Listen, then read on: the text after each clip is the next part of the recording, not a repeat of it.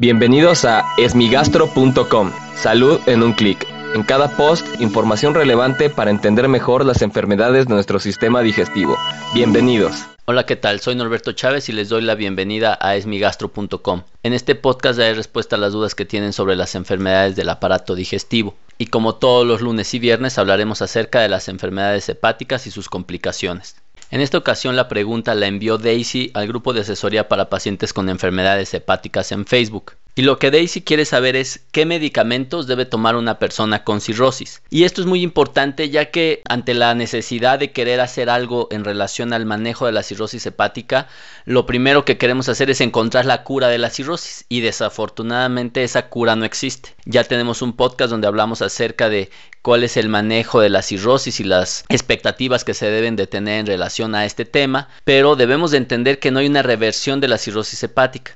Lo más cercano a una curación de la cirrosis es el trasplante hepático. Y esto está reservado a un grupo muy particular de pacientes, ya que no todos son candidatos a este tipo de tratamiento. Ahora bien, una vez que un paciente tiene cirrosis hepática, una de las conductas que frecuentemente observo en los familiares y pacientes de personas con, cirrosis hepática es el deseo de darle medicamentos, es decir, hacer algo, como si un medicamento realmente fuera a mejorar la condición del paciente y esto no necesariamente es así. De hecho, dado que el hígado, quien es el órgano que metaboliza la gran mayoría de los medicamentos, debemos de cuidarlo mucho y solo darle los medicamentos que son absolutamente necesarios. Por eso la primera respuesta a esta pregunta es que no hay que darle cosas que no se necesitan o cosas que no están demostradas su utilidad.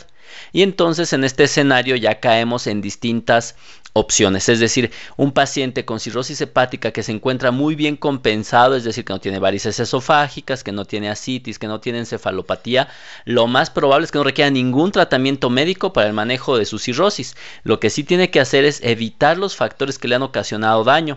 Si es alcohol, suspender el alcohol. Si es virus C, tratar el virus de hepatitis C. Virus B, lo mismo, hay que darle un tratamiento médico. Si es obesidad, hay que hacerlo eh, o hay que, hay que favorecer una reducción del peso corporal y así sucesivamente. Entonces, eh, los pacientes que tienen una cirrosis compensada, pues no necesitan un tratamiento en particular, a excepción de que sea alguna enfermedad viral. Ahora bien, ¿qué pasa cuando el paciente ya tiene alguna complicación? Es decir, tiene encefalopatía, asitis o varices esofágicas. Pues bueno, en base a cada una de estas complicaciones es que se debe de ofrecer algún tratamiento en particular.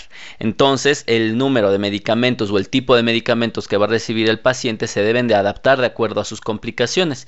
Y obviamente, entre más complicaciones presente, pues mucho más tratamientos va a recibir y por lo tanto se tienen que seleccionar de la manera correcta, ya que si además de los tratamientos que son útiles que han demostrado mejorar la calidad de vida o la supervivencia de los pacientes con cirrosis, agregamos cosas naturistas, remedios, o suplementos que no han demostrado beneficio para este tipo de pacientes, pues el paciente puede llegar a tomar más de 20 tabletas en un día y eso evidentemente no está bien. Por lo tanto, para definir qué debe de tomar un paciente con cirrosis hepática, debe de acudir con un gastroenterólogo o un hepatólogo para seleccionar de manera muy puntual los medicamentos que debe de tomar.